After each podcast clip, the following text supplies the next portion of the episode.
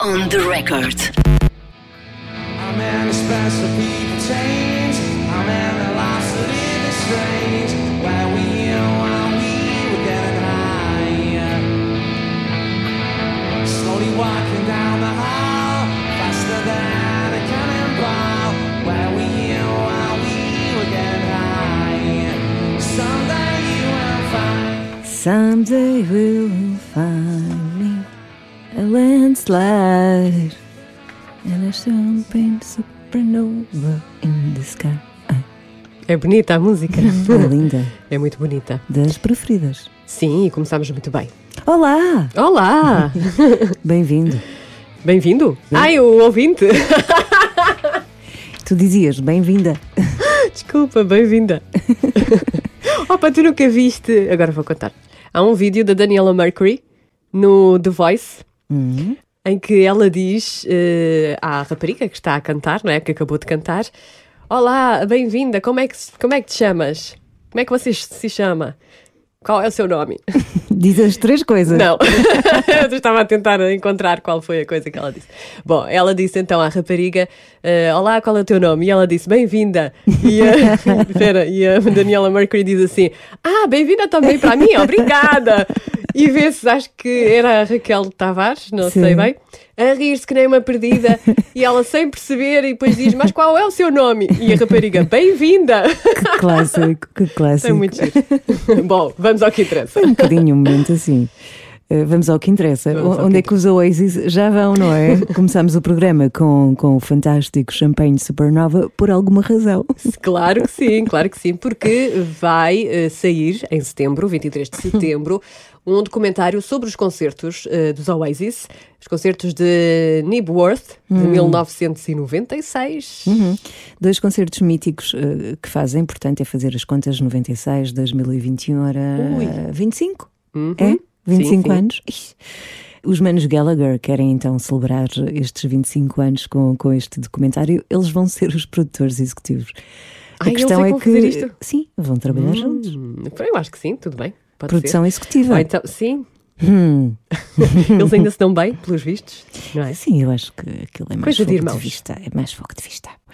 Os dois famosos concertos tiveram cerca de 250 mil pessoas no público. Na altura, tudo ao molho. Sim, Tudo ao molho. Hum.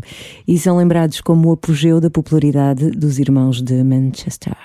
Isto foi, eh, portanto, 10 e 11 de agosto de eh, 96. Hum, Tu estavas a dizer que os Ah, pensei irmãos... que fosses dizer que eu estava lá. Claro que não. Não, eu também não. Não podia. Não, não éramos sequer nascidas. Oh, alguma vez. Oh.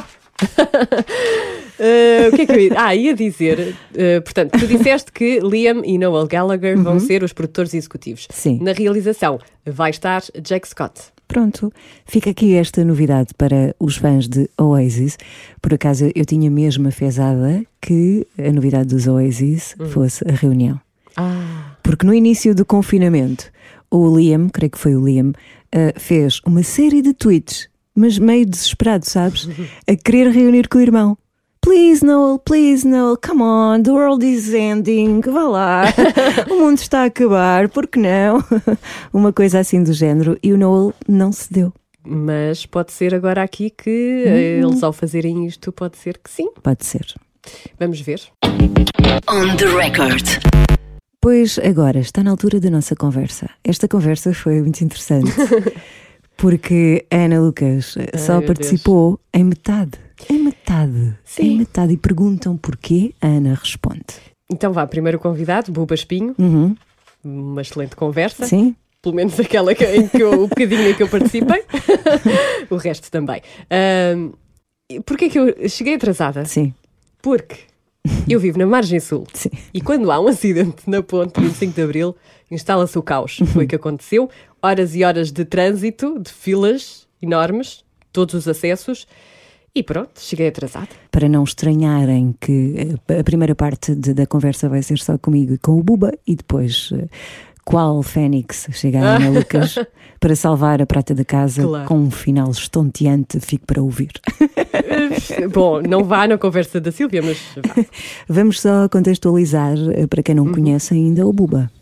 Sim, ele integrou uh, diversos grupos, uh, fez parte a Diafa, a Moda Mãe, uh, há Lobos sem ser na Serra, também é filho do músico Luís Espinho uhum. e já tem um álbum, o álbum foi lançado o ano passado com vários convidados, como António Zambujo, Raquel Tavares, Tiago Nacarato e Diogo Brito e Faro.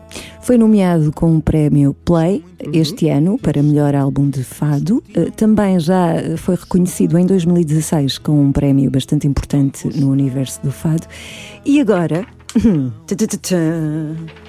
vai atuar, vai atuar no Hipódromo Municipal Manuel Possolo, em Cascais. No festival Música no Parque, a 30 de julho. Na mesma noite de Carminho. É verdade, ele está muito contente. Sim. E vai contar isso tudo. Tudo, tudo e muito mais. mais ninguém me apanha ninguém me apanha, já cá não está quem sofria.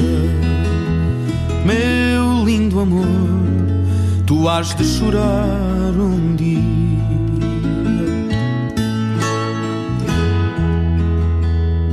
Tristes lamúrias Buba, muito bem-vindo ao podcast M80 on the Record.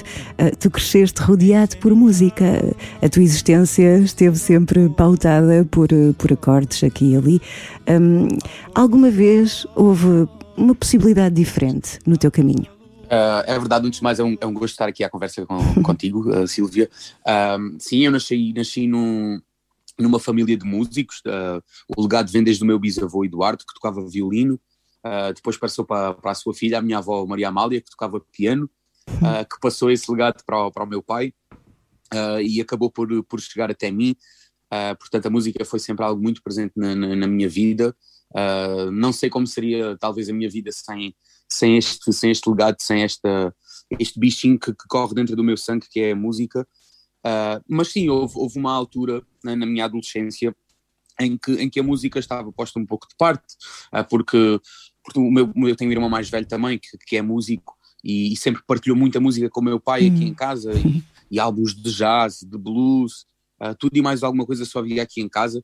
E obviamente houve ali uma altura com, com 14 anos, 13 anos, em que, em que a única coisa que eu queria era jogar futebol, jogar handball. Eu, eu, eu, fiz desporto durante muito, durante okay. uma grande parte da minha vida. Um, e, e, essa era a, possibilidade que eu punha nessa altura de ser desportista, adorava desporto, Uh, jogava jogava na, na, primeira divisão nacional aqui uh, quando, quando, era mais miúdo e então a música era sempre era posta um pouco de parte porque se calhar não, não valorizava tanto por ela estar tão presente e tão dentro de mim eu não, eu não, não a valorizava e às vezes quando, quando a temos longe é que se calhar valorizamos mas, mas obviamente depois passado dois, três anos quando chego aos 16 anos. Criámos um grupo coral de, de, de jovens aqui em, em, em Beja e desde então nunca, nunca mais parei, mas sim, houve essa possibilidade de seguir o desporto e, e obviamente é uma coisa que eu gosto de fazer simultaneamente com a música, de praticar e de assistir uh, a desporto, mas, mas obviamente que, que, neste momento é aquilo, a única coisa que quero fazer para o resto da minha vida é, é música. Claro. Mas no desporto, uh, no futebol, é o ataque, é a defesa, és guarda-redes? Já agora quero saber. no futebol, eu, eu costumo dizer, eu adorava futebol, mas eu não tinha jeito quase para, para, para, para jogadores de futebol. Não era o último a entrar na equipa, mas pronto, era dos últimos. E então quando joguei futebol federado era defesa direito. Ok, bom. Uh, sim, tínhamos muitos títulos, por, muitos títulos, porque a minha geração aqui de, de, de, de 95, 94 são todos grandes jogadores de futebol e então eu fui apanhado nessa onda e tenho muitas medalhas, mas é graças a eles, não é graças a eles. que maravilha! Mas eh, voltando à música, quando eras pequenino, um, o teu pai levava-te para tertúlias, certo? em que sim. Eh, vias sim, sim. Uh, homens mais velhos a cantar. Quando estavas a apreciar esses momentos, tinhas noção daquilo que estavas a ver? Já estavas a apreciar a beleza do momento? Ou estavas mais naquela. Uh... sim, eu, eu, eu, digo sempre: o meu pai uh, colocou a música dentro de mim, não é só de, de, forma genética, mas também colocou e expôs a música sempre de uma forma muito alegre, algo de, algo de, de, de, de muita pureza, hum. algo muito algo muito bonito, algo muito natural e nunca me, nunca me impingiu que eu fosse músico obrigatoriamente. como eu estava a dizer há bocado em relação ao desporto, uh, se eu quisesse ter sido desportista, eu tenho a certeza, e o meu pai fazia, uh, iria-me acompanhar em todo o lado, uh, a assistir aos meus jogos, obviamente. E se eu fosse, sei lá, advogado, meu pai ter-me apoiado também, mas, mas eu segui a música e obviamente que ele ficou muito orgulhoso quando eu tomei esta decisão. Mas a verdade é que é muito graças a ele que eu, que eu, não, que eu nunca me fartei da, da música, porque eu penso que às vezes os, os jovens, quando, quando começam na música e até vão a programas de televisão, sentem logo demasiada pressão muito cedo. Hum. Pressão que eu não tive, uh, porque lá está, a música era uma coisa que já vivia dentro de mim e eu valorizava uh, muito quando o meu pai me apresentava aos colegas e íamos para essas tertulias de que falaste era, era, uma, era, era algo muito impactante para mim, uh, ouvir os homens a cantar tão coordenados. Um, e obviamente eu já tinha ouvido, o meu pai, meu pai testava ao meu ouvido muitas vezes e perguntava-me quem é que estava a cantar, uh, colocava músicas na rádio e eu tinha que adivinhar quem é que era o cantor, era, era, era muito engraçado.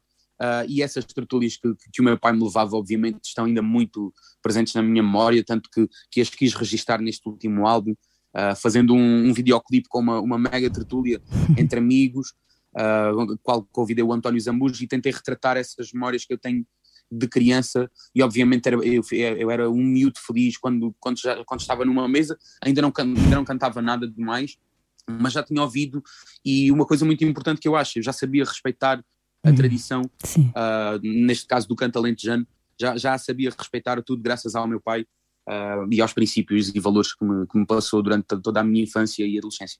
E pelo que sei, esses valores uh, são aplicáveis à vida, não é? E, e, quando tu falas nos valores que aprendeste com o teu pai, uh, também tem a ver com a mensagem, com a noção de partilha, o amor à arte e, e, e em relação ao canto alentejano também há uma união, algo que hoje em dia parece um bocadinho mais uh, desfasado, não é? Parece que as pessoas estão cada vez mais individualistas. Mas de facto, cantar em grupo, haver uma coletividade, haver uma comunidade, podem ser valores ampliados para outras, outros vértices da tua vida. Sim, é verdade.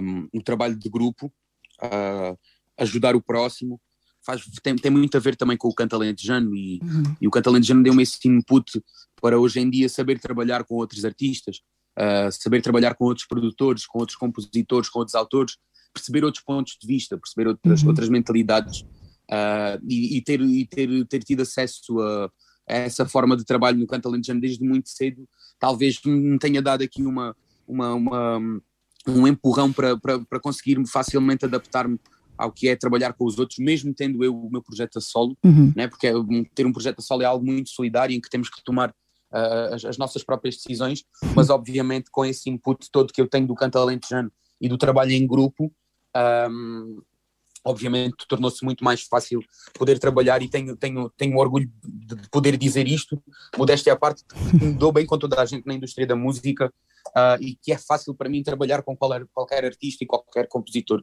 E isso muito, graças, muito, muito graças ao, ao Canto Alentejano e à forma de uhum. trabalhar em conjunto. E, e, agora, antes de falarmos do, do teu disco, eu só quero saber, quando saíste de Beja para Lisboa, foste desbravar uma incógnita, não é? O que é que, o que, é que iria acontecer de Beja para Lisboa? Um, o que é que te motivou a sair de Beja, da tua zona de conforto, presumo eu, para Lisboa? Bem, uh, foi uma decisão muito, muito difícil na altura. Eu, uh, essa decisão tem, tem outras coisas que acontecem antes. Um, eu, eu, eu, decidi vir para Lisboa com 19 anos, o meu irmão já cá vivia uhum. em Lisboa e eu já vinha passar alguns fins de semana com ele. Um, e antes disso eu passei ali uma fase um pouco complicada em que, em que não gostava muito da escola, já estava na estrada com a moda mãe e os, e os adiafo na uhum. altura. Uh, era muito complicado conseguir conciliar o facto de chegar, por exemplo, às, eu lembro-me do, do último concerto que fiz enquanto ainda estudei, que tivemos um concerto em Viseu a uma segunda-feira e eu cheguei a Beja tipo às quatro da manhã uh, e às oito da manhã tinha que estar tinha que estar nas aulas uh, e eu lembro-me de, de, principalmente desse dia, daquilo que sentia em que uh, já, já não sentia prazer em fazer mais nada senão andar nas, na, na estrada. Hum. Um, já trabalhava, e estou a falar com 17 anos, era, era, era muito miúdo, e então nessa, nessa altura decidi reunir-me com os meus pais e dizer-lhes que, que era mesmo isto que eu queria fazer da, da, da vida, fazer música. Obviamente, para a minha mãe ouvir um adolescente com 17 anos em que, em que tudo aquilo que diz no dia a seguir pode já não fazer sentido nenhum, é? nós não temos muita certeza. Uh, obviamente para ela foi, foi muito complicado ouvir essas palavras. A minha mãe, que sempre me deu uma educação também muito ela uh, bem dada, muito, muito rígida a um, a um certo ponto, de um ponto agradável. Ela é educadora de infância. Ok. Um, obviamente que foi duro para ela e para mim também, porque deixar os meus amigos todos uh, e ir para a estrada e ir gravar álbuns, portanto foi uma, foi uma altura muito complicada. Obviamente, depois as coisas foram acontecendo, eu fui começando a criar o meu próprio repertório, fui começando a conhecer outros artistas, e a, e a, e a, e a verdade é que há uma altura em que aparece o fado, Uhum. que eu, que eu me começo a apaixonar mais pelo fado e pela estética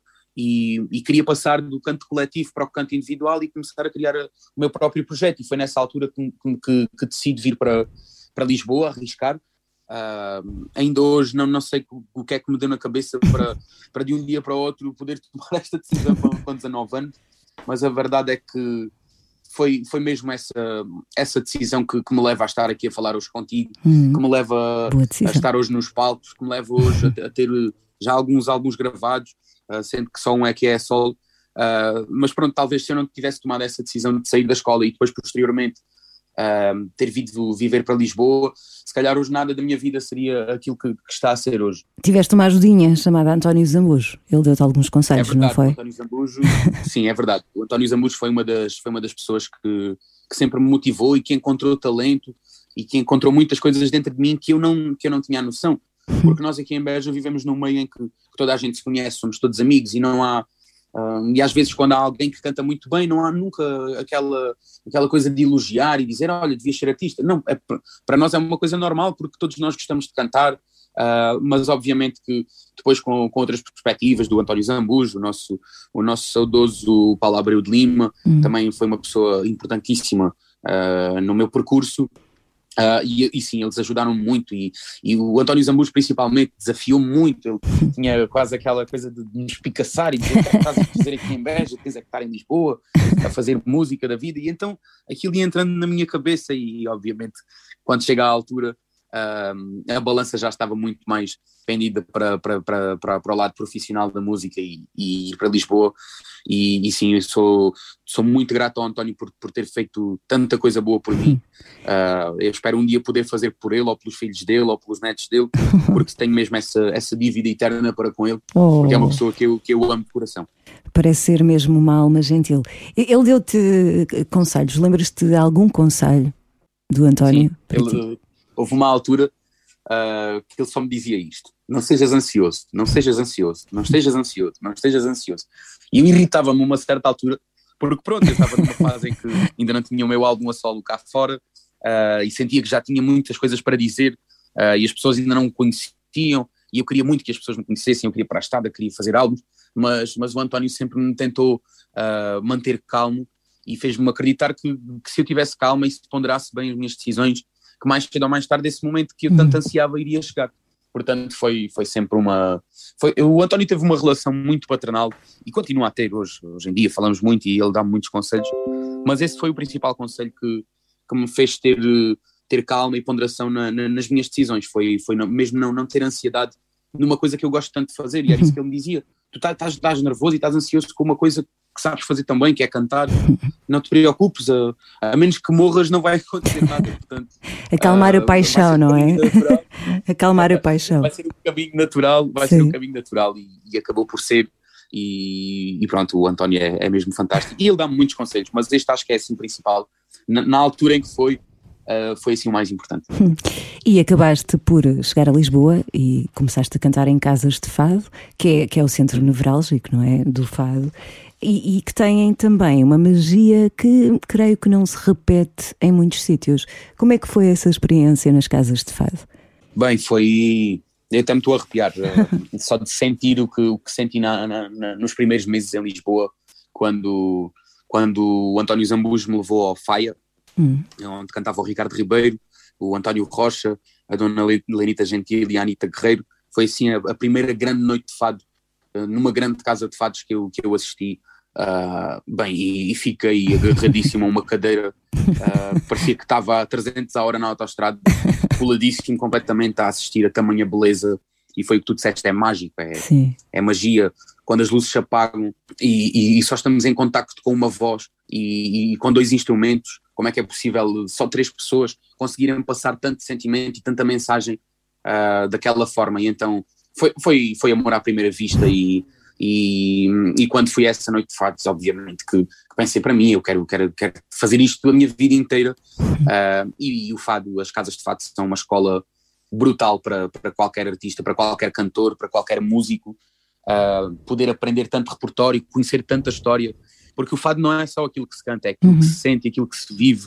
Uh, eu falo muitas vezes com os meus amigos uh, que têm ídolos estrangeiros, como o caso do Stevie Wonder, do, do, do, Freddie Mercury. Os meus ídolos neste momento são, são, são a Amália Rodrigues e, e eu podia viver essa biografia. Eu, eu cheguei a cantar na, no Café Luso, que era uma casa de fados onde a Amália cantava muitas uhum. vezes, e só o facto de eu estar debaixo daquele teto onde a Amália Rodrigues cantou tantos fados, onde chorou tantas vezes, onde, onde, onde se juntou com amigos tantas vezes, eu poder estar ali, para mim era, era maravilhoso, era quase como viver uma biografia ao vivo e a cores, portanto uh, as casas de fado têm, eu podia estar aqui horas a falar sobre as casas de fado e aquilo que senti durante esse tempo, porque realmente foi uma, foi uma fase muito importante na minha vida, foram cinco anos uh, a trabalhar quase 300 dias por mês, por, por 300 dias por, por ano, uh, com, com diversos músicos maravilhosos, em casas lindíssimas, com outros colegas que fiz, que neste momento são amigos para, para a vida inteira. Portanto, eu só tenho coisas boas a dizer da, da, das casas de fado e do mundo de fado. E, obviamente, do lado profissional e do lado técnico, preparam muito bem para, para chegar a um palco a 200%. Um, nós podemos testar a nossa voz de diversas formas quando estamos mais cansados, Portanto, tem, tem muitas coisas boas uh, e eu tenho muitas saudades, obviamente, de, de, das casas de fado. Infelizmente, agora não, não, não, não, não podemos. Sim. Não podemos trabalhar e também, como estou com muitos concertos, de momento não é prioritário estar em casas de fado. Aquilo que eu mais quero, obviamente, é, é estar em palco. Uh, mas sim, foi uma, foi uma fase muito, muito bonita, muito importante na minha vida que, que, que de levar até, até à campa. E, e agora uh, presumo que estejas mesmo muito atarefado, porque para já uh, pisaste o palco da RTP, dos prémios Play, um, uhum. nomeado para melhor álbum. E foste fazer uma um, uh, eh, homenagem ao grande Carlos do Carmo. Como sim, é que sim. tu te sentiste naquele momento em que estás a pisar o palco da televisão pública para prestar homenagem a um monstro sagrado como o Carlos do Carmo? Bem, esse dia foi já me estou a arrepiar outra vez, estou muito sensível. uh, mas foi realmente um dia, um dia magnífico. Um, eu em 2016 venci a Grande Noite do Fado no Coliseu uhum. de Lisboa. Sim. Uh, o, meu, o, Carlos do Carmo é uma das minhas, uma das minhas referências, obviamente, uh, no Fado. E eu durante o dia estava, estava durante os ensaios estava muito calmo e, e estava a pensar, porque é que eu não estou a sentir o peso disto? Um, vai ser um dia tão importante, estou, estou nomeado para melhor álbum de Fado, vou homenagear o grande Carlos do Carmo Uh, mas a verdade é que assim que me dizem para entrar, para começar a cantar, e eu vejo a fotografia do Carlos do Carmo, aí é que senti realmente o peso de homenagear Sim. um grande do, da, da, nossa música portuguesa e não só do fado. Uh, um homem que, que tem um repertório, é uma obra incrível. Uh, a quantidade de milhares de pessoas que influenciou com a sua música uhum. e, e, e, os milhões, talvez, de pessoas que, com, que mudou a vida, né? porque nós mudamos a vida ao público e tenho a certeza que o Carlos do Carmo mudou a vida a muita gente com a sua música para melhor uh, e poder homenageá-lo foi, foi um orgulho imenso. Uh, receber mensagens do meu pai, principalmente, a dizer que, que, que, que, estive à altura do grande Carlos do Carmo e que lhe fiz uma homenagem bonita. E, e, na verdade foi isso. Eu também, eu nunca o conheci pessoalmente, o Carlos do Carmo. Hum. Cruzei-me com ele uma ou duas vezes, mas não tive coragem sequer de, de lhe apertar a mão. Uh, e então esse momento foi quase como uma redenção, foi quase como foi quase uma conversa com ele de, de admiração uhum. e, e, de que admiro muito o trabalho dele e que, e que, no que no que depender de mim eu vou sempre passar o legado do Carlos do Carmo às gerações que virão a seguir a mim, aos meus filhos, aos meus netos. Um, e foi, foi isso mesmo, foi quase uma redenção e um aperto de mão que, que eu lhe dei, que, que, obviamente não consegui dar em vida, mas, mas consegui dar nesse dia e acho que foi, não, não, não conseguia fazer melhor do que aquilo que fiz e foi, foi mesmo muito importante para mim e estar nomeado então para, para o melhor álbum de fato foi, foi maravilhoso. Venceu a Sara Correia, uhum. felizmente é uma grande, uma grande artista também da minha geração, uma, uma amiga que eu, que eu tenho dentro do coração. Fiquei muito contente por ela. Ela disse que disse-me uma coisa muito bonita quando, quando recebeu o prémio. Disse que o prémio era nosso, uhum. por, pela nossa geração, por, por amor que temos ao fado. Uh, isso foi, foi muito importante para mim. Foi um dia muito bonito que eu, que eu dificilmente irei, irei esquecer. Naquela sala mítica no Coliseu, onde já, onde já passei momentos tão bonitos uh, poder voltar lá e, e, e homenagear Carlos do Carmo foi, foi realmente um dia muito marcante na minha vida. E é muito bom ver a, a vossa geração a revitalizar uh, ou a dar sempre um, um, novo respirar ao fado, não é? Porque cada geração dá, dá um novo respirar, um, um novo olhar. O que é que tu achas que Carlos do Carmo diria uh, lá do sítio onde está, a ver-vos um, a seguir com o fado, cada um com o seu cunho, não é? Pessoal. O que é que achas que ele diria? Eu acho que ele está, está muito orgulhoso, não só daquele dia, mas, mas do momento que, que, que o fado vive, não é? Há muita gente a cantar muito bem, há músicos com grande qualidade, uh, são músicos de qualidade mundial para mim, uh, e acho que qualquer um dos, quer o Carlos do Carmo, a Amália Rodrigues, a Beatriz da Conceição, Fernando Maurício, estão todos a olhar cá para baixo e de certeza que estão sentadinhos numa mesa a comer um caldo verde e a assistir a todas as noites de fato que, que se fazem por, por, Portugal e pelo mundo inteiro, obviamente com muito orgulho. Uh, eu sei que alguns deles eram assim um pouco mais teimosos, mas, mas, tenho a certeza que eles estão muito orgulhosos de, daquilo que, que, que as gerações abaixo deles uh, estão a fazer pelo fado. Uh, e, e, uma coisa é certa, não, nunca vamos deixar que estes nomes que eu acabei de, de mencionar caiam na, em esquecimento, porque sem eles as nossas gerações não, não iriam conhecer o fado como ele, como ele é neste momento. Achas que o fado ainda tem uma margem de manobra para, para ser trabalhado com outra, outros olhares ou és mais conservador em relação a isso? Na minha, na, na minha opinião, né, isto, de cada opinião, eu respeito qualquer tipo de fusão que se faça com o fado, desde que seja feita com amor hum. e com sinceridade e com respeito pelo mesmo. Tudo o que assim seja feito, eu, eu admiro e aplaudo porque, porque o fado é uma, é, é uma mensagem, não é? é? é? um sentimento que nós, que nós passamos e neste caso que, que fundimos com outros, uh, com outras linguagens, obviamente uhum.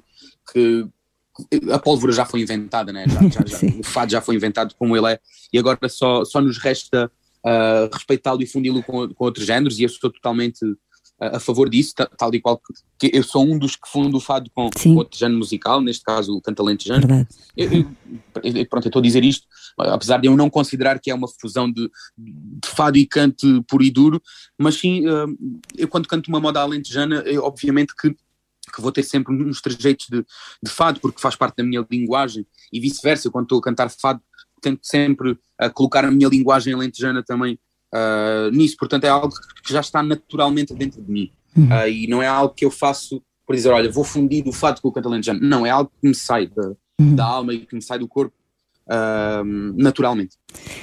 Buba, nós agora vamos fundir aqui na nossa conversa o elemento que faltava, que entretanto chegou. Que é Olá, bom dia. É Ana Lucas, Olá, Buba Espinho. Peço desculpa pelo atraso, mas eh, quando há acidentes na ponte é o caos.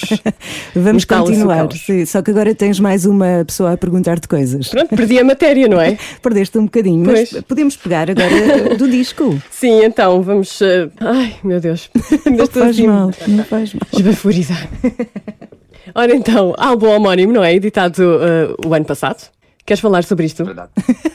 Olha, é assim, é assim, no geral. podemos, começar, podemos começar por um relatório de demência da minha parte, não é? Demência? Um em 2020. Sim, sim, pronto, tiveste não. um timing inacreditável. Mas não foste o único. Não, olha, sim. sim, não fui o único, não fui o único, é óbvio. Uh, mas não me arrependo nada. Hum. Muito pelo contrário, sim. tive coisas muito boas neste. Isto parece até mentira, né? um artista estar a dizer que, o ano 2020 foi bom. Uh, para mim foi. Uh, obviamente que, houve coisas que, que, ficaram por fazer, mas, mas lá está, eu sou, sou jovem, tenho muito tempo pela frente, se Deus quiser. Uh, mas pronto, lançar o álbum, eu lancei o álbum em março de 2020 apenas de forma digital. E eu penso mesmo que é aí que, que há muita importância na, neste álbum e o facto de ter sido muito ouvido foi mesmo por isso. Em março, uh, ao primeiro confinamento, eu lanço o disco de forma digital, Uh, obviamente as pessoas estavam em casa, uh, 90% das pessoas calhar, do, do, do, país estavam em casa a consumir mesmo conteúdos digitais, portanto uh, a nível de números e estatísticas, expectativas que nós tínhamos para, para digital foram todos superados. Porque, porque as pessoas consumiram realmente muito o, o, o meu álbum e, e, outros, outros tantos álbuns, portanto foi uma aposta ganha do ponto de vista digital.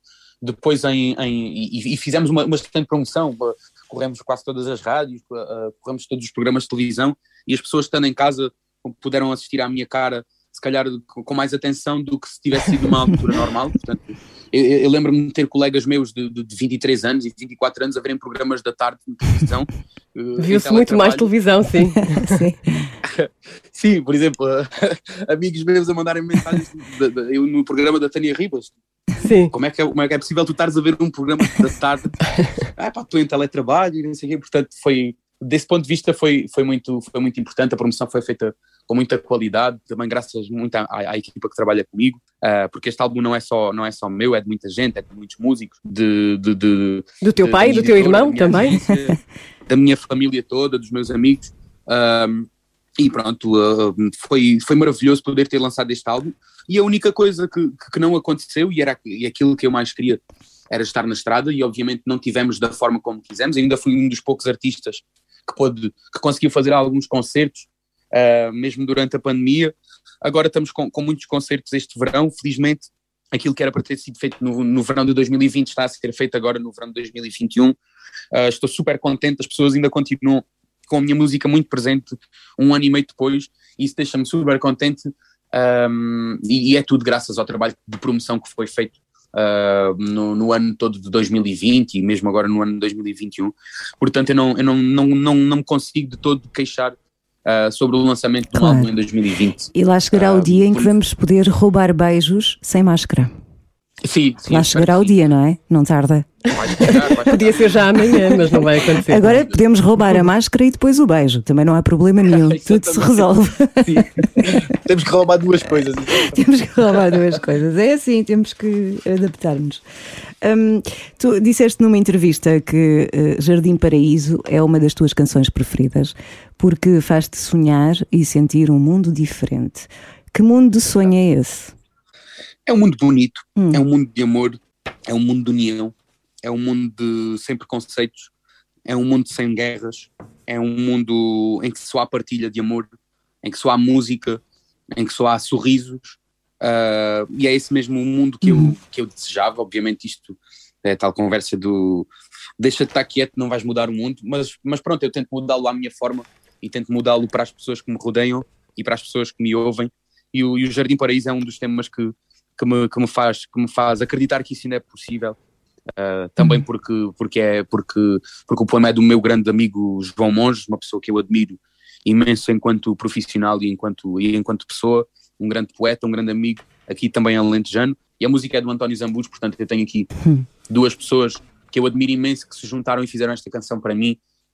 Um, esta canção ao início foi feita para, para, para homenagear o filme Cinema Paraíso, fez Oh. 25 anos em, em, em 2020. sim. Um, e e- pá, e foi, foi maravilhoso. Assim que a música me foi que- assim que me enviaram o e-mail com a, com a canção e fiquei até me vieram as lágrimas aos olhos Uh, e, e nem, nem precisei de ouvir uma segunda vez. Eu disse eu vou registrar isto, eu vou editar esta, esta canção. Isto é mesmo aquilo que eu, que, eu, que eu me vejo a cantar para o resto da vida. E, e é uma das canções que, que, que está muito dentro de mim e, e pronto, lá está faz-me sonhar com, com todas as coisas boas que a vida tem E tens outras músicas que te façam sonhar? Eh, O que, o que é que este disco tem de ti, das tuas vivências?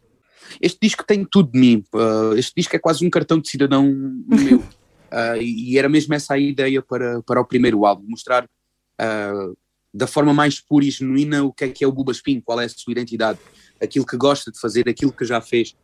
Uh, eu falava há pouco com a, com a Sílvia e sobre, sobre retratar, memórias que eu tenho de criança neste, neste álbum. Uh, portanto, todas as canções têm, têm algo especial e cada uma delas tem, tem, a, sua, tem a sua mensagem, tem, tem a sua, o seu capítulo sobre a minha história. Uh, eu tenho, tenho canções, uh, o Para Que Quero Eu Olhos, por exemplo, que é. Uh, não me lembro do número da canção, desculpem lá, mas, mas é uma canção que o meu pai, era uma canção que o meu pai cantava quando era adolescente no Orfeão do Liceu, e quando eu era criança ele cantava-me essa canção.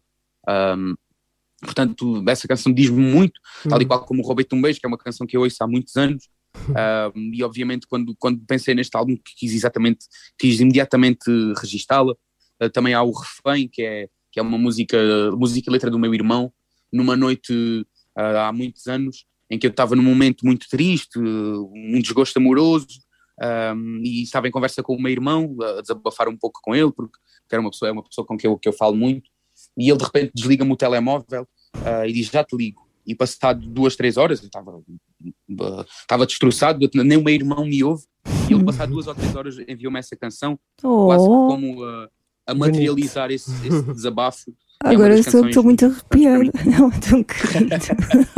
Desculpem, Não, desculpem. que lindo. São os laços de irmão, de irmão para bom. irmão. Tam- Também tenho o fado, o fado, o Enigma, que foi o fado com que venci a grande noite do fado, que também foi um momento muito, muito importante para mim. E tenho o Verão Alentejo e os Homens, que é um hino à minha região, ao, ao meu Alentejo, ah, que, eu, que eu amo tanto. Portanto, ah, o álbum tem, tem todo ele várias vertentes da minha vida, várias, várias memórias, e, e é isso mesmo. As pessoas que ouvem este álbum é como se estivessem sentado aqui ao lado deste, deste sofá comigo, e, em que ele estivesse a contar ah, fases da minha vida. Portanto, e foi mesmo essa a ideia, e felizmente as pessoas entenderam-no dessa forma.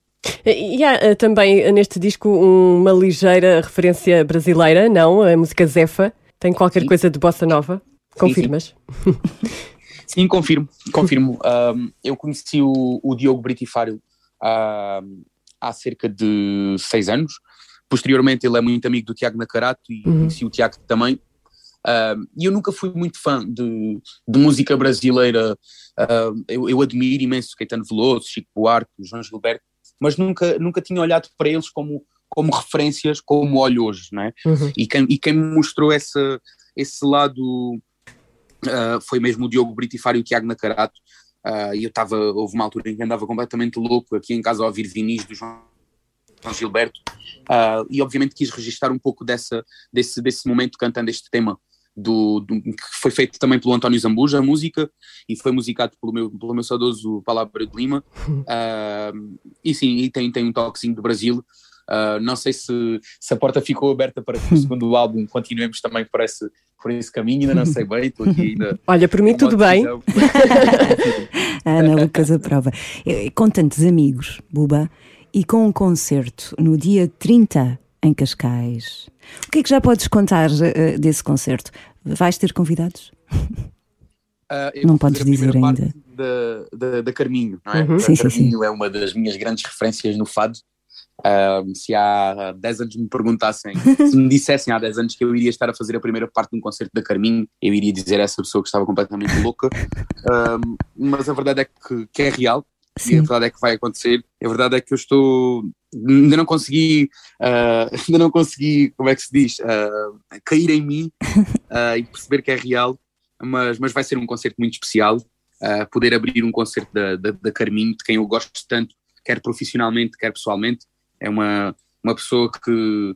Ela não precisa de falar muito para, para me inspirar. Eu sei que ela é uma pessoa com muito foco, com, com, com muita certeza qual é a direção de quer ir ah, profissionalmente um, e eu admiro-a muito por isso uh, e vou poder estar com ela nesse dia uh, a abrir o concerto dela e depois obviamente que, que vou para, para, para, a plateia e vou, vou assistir ao concerto dela até ao final mas Tu- vai ser um concerto muito especial onde vou, onde vou cantar uh, algumas destas canções que, que vos estava a falar do, deste meu primeiro álbum e poder mostrar uh, a outro público que, quem é o Buba Espinho. E a, a verdade é que vai ser uma responsabilidade enorme já estamos em ensaios, estou nervosíssimo, mas, vai ser, mas vai ser muito bonito e estou extremamente orgulhoso por, por, por ir abrir o concerto dela. Gostas de manter uma relação muito íntima com, com o teu público nos concertos, quase como se fosse estar à mesa. é sempre Exato. mais complicado transpor a experiência de casas de fado ou coisa que o valha para depois palcos maiores.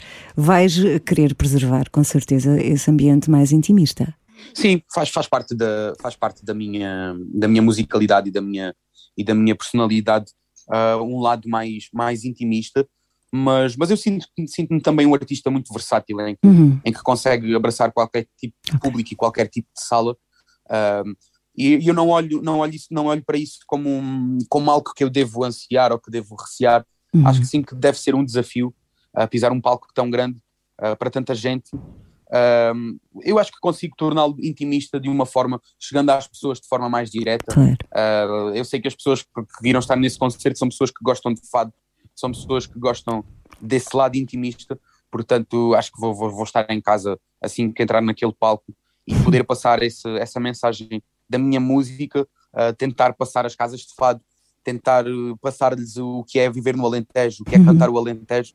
Acho que vai ser uma conversa muito bonita com, com o público e tenho a certeza que as pessoas me vão abraçar da melhor forma. Oh, e vão, com certeza que vão, sim. claro que sim. Eh, agora vamos passar às músicas da tua vida, pode Sim, ser? Temos umas perguntas para te fazer sobre a tua banda sonora. Ok, Somos muito curiosas, Buba. Está bem? Não leva muito Vamos a tempo. vamos a isso. Olha, quero saber qual, é, qual foi o primeiro fato que, que tu cantaste. Lembras-te? O primeiro fado que eu cantei Sim. foi a Igreja de Santo Estevão, no Fado de Vitória. Com que idade? Posso dizer o sítio. Ah, então diz. Posso dizer o sítio. Foi numa gala de fados no, num centro, no, num parque de campismo ali em. em ah, na, na Costa da Caparica. Olha, Na Costa da- exatamente. não sabia que faziam isso no parque de campismo. Sim, é verdade. é verdade. Como é que é esse fado? Na Igreja de Santo Estevão, junto ao Cruzeiro do Adro, houve em tempos guitarradas. Não há pincéis que descrevam aquele soberbo quadro dessas noites bem passadas. É este. Ah, fadista. Buba, fadista! Tinhas que idade e tinhas que idade quando cantaste o primeiro fado? Tinha, isto em público, não é? Ah, tinha 18, se não me engano. Hum. 18, assim, a primeira vez que cantei em público. Ah, eu, já, eu já cantava fados entre amigos e, e às vezes em espetáculos com o meu irmão de, de catalentejano eu já ia colocando alguns. Uhum. Mas este assim foi, foi o primeiro com certeza de ok, vamos lá cantar o fado como deve ser, com uma guitarra portuguesa e com uma viola de fado e um baixo e assim foi. E foi mesmo este o primeiro. E uma canção infantil que te tenha marcado quando eras mesmo muito pequenino?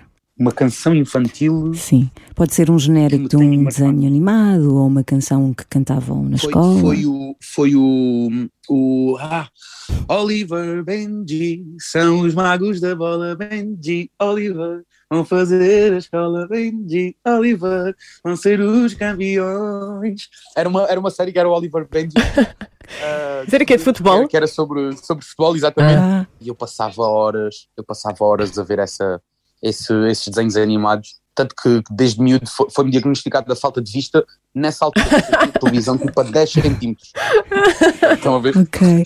Foi, foi mesmo uma loucura e então acho, acho que essa a canção de, assim de És amante do futebol, então. Já falámos sobre Ah, isso. desculpa, Ana. pronto, Perdeste. perdi. Não estavas cá. Passa para trás. Pronto, depois vou ouvir, vou passar para trás. Bem, mas, mas eu senti agora a- aquilo que se chama de Generation Gap, porque eu não sei quem é o Oliver. Ah, enfim, Pois, eu compreendo.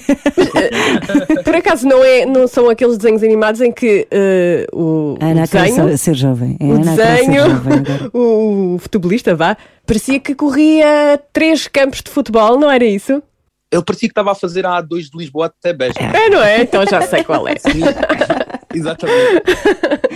E um disco que ouvias eh, na adolescência, que ouvias em loop, estavas constantemente a ouvir.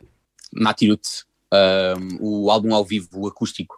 Foi assim um disco que me marcou muito um, e foi na altura em que eu comecei a tocar guitarra, porque eu não, eu não tocava guitarra até aos meus 16 anos. Uhum. não queria saber de guitarras. Eu gostava era de cantar. Ah, e, e, e foi e conheci Natirut, uh, porque era assim uma música muito, muito juvenil. São brasileiros. De, de, de coisa, sim, ah, e Uma foi, referência. Foi, foi mesmo uma altura muito bonita. E, e, foi, e esse álbum, eu não, não consigo dizer a quantidade de vezes, ainda hoje ouço. Assim, quando, quando, principalmente no verão, acho que é um disco muito Hum. de verão, de estar, de estar numa esplanada Hum. a beber um, um Long Island. Relax. Hum. Quero. Pois é, gosto muito também. És mesmo um é rapaz que sabe viver também, não sabes? Sabes viver. Sim, claro, Sim, claro sim, que sim. Obviamente, obviamente. Faz o que se pode, não é? Com coisas simples não é assim tão difícil. Se ficarmos satisfeitos com. Já dizia o, o, o Jorge Palma: reduz as necessidades se queres ficar bem. Agora, vamos perguntar uma música que te mete um sorriso na cara logo que começa a tocar. Acho que qualquer música do Toy. Tira a cerveja do congelador. Logo. E o pezinho começa logo, o pezinho começa logo a bater. És, és um homem de bailaricos? Dançar. E eu que não sei dançar, né? Ah, eu estava, ia perguntar se eras um homem de bailaricos, mas pronto. Já disseste que não Eu sou o homem de bailaricos, mas eu sou aquele homem de bailaricos que está encostado ali ao balcão da, da saga, da Ah, Superbox. a ver, a observar. A, a, a malta a dançar, mas bate o pé, o pé está sempre a Ai, bater. tão bom, tão Mas bom, pronto. bom. Sempre, sempre, que, sempre que me pedem para, para, para dançar, eu, ou das duas, uma, ou tenho uma contratura, ou tenho uma ruptura na tíbia. Há sempre qualquer coisa que acontece nesse momento. És de bailaricos, mas não danças e romântico és? Conta tudo. Sou muito romântico. Ai, muito romântico. Qual é a canção mais A romântica? canção mais romântica? Sim. Há muitas, há muitas. Há A muitas. tua preferida? Eu- e, e quando nós estamos apaixonados, e eu, sou, eu, eu namoro há, há muitos anos, e ainda me sinto apaixonado como desde o primeiro dia. Oh. É verdade, é verdade. Para vocês verem o quão romântico eu sou. Que sei se A minha bonito. namorada não estará a ouvir isto, mas pronto, acho que era bom ela ouvir Vai isto. ouvir, Ela vai ouvir. guardar vai. e enviar este áudio. Vais, vais, vais. E já agora vais dedicar-lhe uma canção, porque a canção romântica que tu escolheres vai ser para ela e depois nós colocamos aqui um pouquinho da canção. Portanto, e se Boa. quiseres Ah, dizer poderia umas palavras para ela, também podes dizer. Aproveita. Qual é então a música? canções, mas, mas a canção assim mais, para mim, mais romântica, ah, por diversas e variadas formas, chama-se Valsa do Vai Não Vás, do álbum A Rua da Emenda do António Zambujo. Hum. Para mim é o expoente máximo de viola e voz ah, e, de, e, de, e de canção de amor.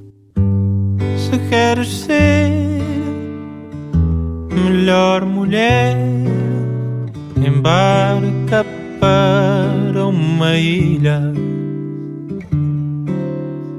Se algum rapaz por lá houver, não é deserta a ilha. Se melhorares e eu te quiser, não esqueças nessa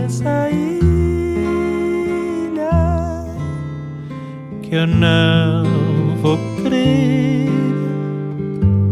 Melhor mulher, mulher, vou querer-te minha.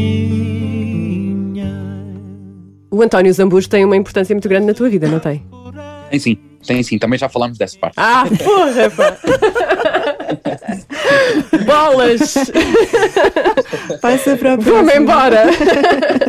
Agora ia-me embora. Não, não, não vais. Não, não vou, vais. não vou. E aquela canção que tu não dizes a ninguém que, não, que gostas? Tipo Guilty Pleasure. Nós achamos que não existe, mas. É pá, isso é difícil. e acho que se disser vou meter em trabalhos. Podes dizer o reggaeton. É mais genérico. Sim. A não Epá, ser que gostes. reggaeton não é muito a minha cena. E funk. É pá, muito, Muito menos. menos. Pronto, está. eh, Não, sabe- serve. Não há, assim, não há assim nenhum artista, por- porque lá está, eu acho que cada artista tem a sua mensagem Hum. ah, e a sua forma de ver as coisas e eu ao longo da, da, da- da minha vida, da minha carreira fui, fui aprendendo, porque eu era muito era muito de criticar os outros artistas, tipo, ah, este poema não, não presta, esta harmonia é também muito simples, mas, mas eu ao longo da vida fui conhecendo artistas de vários, gén- e vários géneros musicais ah, e fui aprendendo com eles que, que, eles são tão valiosos como qualquer outro artista, não é? Hum. Ah, basta ter uma mensagem, basta ter algo em que, em que acreditamos, isso é suficiente para, para, que, para que, que seja um- uma realização. Portanto, Hum. eu acho que não há assim. É pá, sei lá. Agora estou aqui a pensar. É pá, não faço ideia. Não, não, faz sei mal. Não Há faz há mal. alguma música que tu associas a um momento mau da tua vida e que tu não, não gostes de ouvir? Hum. Há pessoas que têm essa, essa coisa. Eu tenho. Ou daquelas músicas que, que nós associamos a má sorte. Quando começa a tocar. Sim, eu- há uma canção, há uma canção, por acaso, é, é uma. uma não, eu, eu não gosto da não é não gostar da canção, Uhum. mas é uma canção que eu associo às coisas más da minha vida. Pois. que é o, o- mas, mas lá está, não é por isso que a deixo de ouvir, porque também faz, fa- também faz falta pensarmos naquilo que de mal nos aconteceu para valorizarmos aquilo que de bom Uhum. nos pode vir a acontecer ou nos está a acontecer. E é, e é o grito da Amália, que eu acho que é Hum, um, o expoente máximo de, de desespero, Uhum. de, de solidão, de amargura. Um, é mesmo, e há uma versão do Ricardo Ribeiro um, que- na- na- no disco As Vozes da, da Amália, bem, que, que é de uma. Nem, nem há palavras, mas, mas sim, eu quando ouço essa canção lembro-me do falecimento da, da, da minha avó, hum. um, lembro-me dos, dos meus- das minhas más decisões enquanto Hum. adolescente, um, porque foi, foi uma fase muito negra, e então é essa, essa música que eu, que, eu, que eu acho que, que me faz lembrar mais esses momentos. Sim. Hum. E uma canção que gostarias de ter criado? Ui, tantas. tantas. Eu, eu falo às vezes com colegas meus e, e peço-lhes para eles eliminarem as canções dos álbuns deles para eu acrescentar nos meus. ainda ontem falava com, ainda ontem falava com, com, com o Querias? Edmundo, que tem um projeto chamado Cordel, em que lhe disse: nós temos que fazer um espetáculo juntos. Ah, com- e ele disse: Claro que sim, cantamos músicas tuas e cantamos músicas nossas. Eu disse: Não, não, a gente vai cantar o vosso álbum e eu roubei tudo mesmo no final. Vai acontecer. Há, há- há muitas, há muitas canções que eu gostava de, de ter sido eu a escrever, ah, mas principalmente esse, esse álbum de, de Cordel, que é um álbum que saiu em 2019 Uhum. e, que eu, e que eu continuo a ouvir hoje como, como desde a primeira vez, portanto é uma relação já de dois anos. Ah, mais do que qualquer relação, mais do que outras relações que eu tive com outras namoradas, Uhum. ah, portanto é uma relação mesmo muito bonita com esse álbum. E há uma música chamada Desenlace Hum. desse álbum, que era assim uma canção que eu gostava mesmo de ter, ter escrito e, e- e editado, porque é fantástica. E concertos? Qual foi o concerto que mais te emocionou? Também gostas de, de estar no papel de fã? Sim, sim, gosto muito de assistir a concertos. Hum. Ele vai ficar à Ah, frente quando- para ver a são- Carminho. Quando são, de, quando são de amigos meus, então é, é arrepiar-me do início ao fim, porque parece que estou parece que estou em cima de palco com eles. Mas, mas talvez tenha sido. Portanto, eu, eu- houve um, nós, nós fizemos três concertos com António Zambujo, dois no, no Coliseu de Lisboa e um no Coliseu do Porto. Uhum. Mas eu cantava dois temas e depois ia, ia assistir o concerto ah, para, para a plateia. Um, e há um momento em que nós estamos em palco e entra o grupo de cantadores da Aldeia Nova de São Bento a meio de uma música que nós estávamos a cantar. Bem, E, aí estava quase como. Eu estava em cima de palco, mas eu, eu larguei o microfone e não conseguia cantar. Um, no final do tema, o público do Porto levantou-se e esteve em pé cinco minutos. E eu acho que foi assim, um momento mais, mais emocionante. Tirando esse, foi o concer- um concerto do Ricardo Ribeiro no Festival Caixa Ribeiro no Porto, também há uns seis anos. Bem, que aquilo foi uma choradeira do início ao fim. Uh, eu e a minha namorada, tipo, olharmos um para o outro, o que é que se passa? Né? Uh, Porque é que estamos a chorar tanto? Foi um concerto muito emocionante também. Não te faço feliz, é? Como? Não te faço feliz, é? Não, não. Alfinetada da Ana Estou a brincar. Tu gostas de, de versões? Versões? Sim, versões de outros. Eu acho que, na minha ótica, é quase sempre impossível uh, superar o original, por muito bem que possa ser cantado. Só quem a criou e, a- e quem, a, e, a- e quem a gravou daquela forma uh, é única, não é? Portanto, versões irão haver milhões, mas a única e a, e a mais sentida é, é realmente a de quem, de quem a cria. Hum. Uh, e eu não, por acaso, não, não, não sou muito fã de, de versão. Obviamente que gosto. Eu, eu- lá está, eu, eu até participei agora num programa de televisão como jurado, Pois mas foi. eu não ligo muito a programas de televisão, principalmente por não haver a, a oportunidade dos artistas cantarem ah, originais. Porque sim. eu acho mesmo que o futuro, o presente ah, e o passado eh, são os originais, não é? São, Uhum. são as canções que nós criamos ah, e não há nada mais que nos dê identidade que cantar música original. E eu sinto que há muitos artistas que se perdem no mundo das versões Uhum. porque se esquecem de cantar aquilo que lhes vai na alma e não e simplesmente, ah, mas eu não sei escrever ou não sei compor. Opa, pede a alguém que componha pede alguém que escreva. Eu, o meu primeiro álbum, só tenho um tema composto por mim, o resto são canções que eu pedi. Eu sou chato, olha, estou a fazer um álbum. Gostava muito de ter uma canção tua e uma letra tua. Queres fazer? O máximo é um não, né? Sim, o não E- está sempre garantido. E acho que é, que é muito bonito uh, a questão dos originais. Uh, eu sou Boa. completamente louco e, e sou, sou incapaz de dizer a alguém que o seu original está mal. Não consigo. Porque, porque lá está, é, é como, um, é como estar a conversar com alguém, alguém está, está a contar uma coisa sobre a, a sua vida e eu lhe vou dizer que não faz sentido. Não, não, não tenho sequer legitimidade para o fazer. Portanto, originais é, Que é boa aquilo que eu mais gosto de fazer, de fazer e de ouvir. E, e se existisse o Nobel da Música, consegues eleger alguém que o pudesse receber? António Zambujo. Ah, palmas. Sim, é, mas- Boa. o António para mim é o António para mim é mesmo uma pessoa muito especial Uh, mesmo que eu não o conhecesse pessoalmente eu acho que tinha mesmo, a mesma paixão por ele Oh. pela forma como conduziu a sua, a sua carreira pela forma como esperou pelo sucesso aos, aos 40 anos Hum. né? não, não é Nunca é fácil tarde. esperar tantos Nunca é anos tarde. Nunca é tarde e Um o exemplo. António Zambujo é, uma, é, o- é o exemplo disso E os 40, Eu acho quando o chegares lá, faz vais perceber coisas- o, o quão bom é. Som à parte. Sim, continua. Prepara-te. Prepara dava o por- prémio dava o prémio Prepara-te porque o melhor ainda está para vir. Ui, se está, Buba, se está. Não vamos abusar muito mais da tua paciência, mas temos mais duas questões. Hum, antes de sabermos qual é a música da tua vida, sim, porque na M80 passa a música da sua vida, eh, quero perguntar-te o que é que é mais gratificante para ti na música? há muitas coisas. Eu- a música é a minha vida, não é? Uh, eu ponho a música frente, à frente de, de qualquer interesse uh, que eu tenha, em qualquer prazer que eu tenha, porque um, é, é a forma onde eu encontro mais facilidade em exprimir aquilo que sinto. Um, eu gosto de conversar, gosto de falar, mas é mesmo na música que eu, que eu gosto de, de passar essa mensagem. Portanto, para mim a música é, é sensibilidade. Eu acho que quem não é sensível não, não se pode dizer que é, que é cantor ou que é músico, porque, porque hum, o artista tem que ser aquele que, que sente, e às vezes dizem que os artistas são arrogantes. Eu, eu, não- eu acho isso impossível. Um grande cantor é impossível ser, ser arrogante porque, porque é sensível. A música para mim é sensibilidade e acho que o mais, ma- mais que eh, aquilo que é mais gratificante para, para mim na música é mesmo partilhar ah, histórias da minha vida e ouvir histórias da vida de outras pessoas com outros artistas, portanto é mesmo a partilha mim. Bonito, muito bonito. Olha, e a canção da tua vida? Pelo menos a de hoje. a que tu lembrares. Opa, a canção assim que me acompanha desde, desde mais cedo até agora é, é o Women Rhapsody do, Oh. dos Queen. Sim, eu tenho uma porcentagem de 5% de música que ouço é, é estrangeira ah, e 4,5% é, é, é, Freddie, é Queen, Freddie Mercury, porque projeto incrível. Isso é uma obra-prima, não é? É uma obra-prima. Sim, é uma obra-prima. E eu, quando vi agora o, o filme do, do Bohemian Uhum. Rhapsody, e eles, e eles contaram aquela história em que apresentaram o tema à editora, Uhum. ah, e, o, e, o, e o, o- lá o homem da editora até pergunta: What the fuck is Galileo?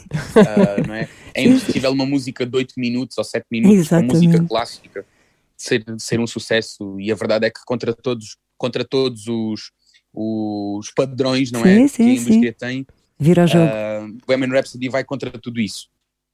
O que é que fazes quando essa música toca no rádio? Oh, se me vissem a mim a conduzir a aos ouvir gritos. isso. Aos gritos? Abres a janela, é que eu abro logo a janela porque eu quero partilhar com as pessoas que vão ao lado. Não sei porquê. Eu também faço isso. Sim. Exatamente. Olha, Buba, muito, muito, muito obrigada ah, por este tempinho, por esta conversa. Ah, e, e pronto, e desejo tudo bom para ti, que corra tudo muito bem, os concertos que tens aí pela frente. E cá estamos sempre que, que precisares. Obrigado, pá. Até um gosto, até um gosto levantar-me cedo para, Oh! para, para falar com vocês. Eu sou, eu sou aquele preguiçoso que levantava almoço, imagina. Ah, por isso foi, foi muito bom estar aqui Ah. a passar este, este bocadinho com Ah, vocês bom. e que seja o primeiro de muitos. De obviamente. muitos, tenho a certeza. Olha, da minha parte, Sim. desculpa, da minha parte, obrigada, não é? Cheguei atrasada, Meio mas. obrigada, meio meio obrigada. obrigada. Pronto, cheguei atrasada, mas pouco, mas bom. Pouco, mas bom, Pronto. vieste Não aqui. faz mal, ficas a dever, ficas a dever uma cervejinha. Olha, Ai, olha, boa, está bem, aceito. Muito obrigada, um beijinho beijinho muito grande grande para ti, Buba. Um bom Beijinho. dia. Obrigado, Um bom dia. Com licença. bom Com licença. On the record. Grande Buba Espinho, não foi? Sim, Grande conversa. Gostei muito de falar com ele também. Da tua parte. Da minha parte, a parte, eh, pronto, em que eu participei. Reforço que o Buba vai atuar em Cascais, no Festival Música no Parque, a 30 de julho, na mesma noite eh, em que atua a Carminho. E vai ser um ótimo concerto, com certeza. Uns dias antes, portanto, no dia 23, quem vai passar pelo mesmo sítio é a cantora Mimi Frois. Exatamente, a compositora eh, portuguesa, ela que prepara um novo trabalho para o segundo semestre deste ano e eh, em que novamente vai assumir toda a composição e letra destas músicas. A Mimi tem um EP, chama-se Vamos Conversar, e vai ser uma bela oportunidade para ouvir essas canções. Sim, A- A Mimi vai abrir para os quatro e meia e foi algo que a deixou muito feliz. Vamos ouvir? vamos. Estou nervosa porque, em primeiro lugar, não faço concertos há um tempo, Sim. depois é o meu primeiro concerto com originais cá fora e depois é ah, mesmo a abrir um concerto que eu sei que vai ser espetacular porque já fui a três concertos deles e adoro todos mesmo, eles são espetaculares e estou muito honrada, estou muito feliz e de facto cheguei a casa. Cheguei a casa de, de- de mochila, larguei a mochila, mãe, eu vou abrir os quatro e meia. Estava tão feliz, tão feliz, tão feliz. E, e pronto, e foi uma notícia mesmo, mesmo boa. Conversa boa com a Mimi. Além das canções eh, que ela assina, a Mimi Frois eh, também eh, contou que vai tocar uma canção muito especial Queres saber qual é? Tu queres? que eu quero. Então ouve, com atenção. Está bem? E vamos ter, acho que uma versão de um tema que, que, eu, pus no, que eu pus no Instagram, que é, o, que é do Manel Cruz, que eh, já Gostamos muito e acho que vamos, vamos continuar a levar connosco enquanto fizer sentido. E, hum, e pronto, isto é assim a minha informação mais inédita. Opa! Hum, noite estrelada. Eu não fregava neste navio. a ouvir a Mimi com uma versão do Manuel Cruz, que maravilha. Bom, vai poder ouvir esta entrevista muito em breve no site da M80 em m80.ol.pt. Agora, ouça a Mimi. Não faz mal não estar bem. Querer um ombro para te consolar. Não faz mal querer chorar. Ou fingir que amanhã ele vai voltar. Se num abraço quiseres cair, eu vou cá estar para te agarrar. Que no meu colo cabes sem pedir. Não faz mal não estar bem. Seja ele quem for, não é ninguém, não faz mal se doer. Há alguém bem melhor a conhecer. E para a semana a mais, Para a semana a mais. beijinho. Beijinho. Eu vou cá estar para te agarrar, que no meu colo cabes sem pedir. Não faz mal não estar bem. On the record.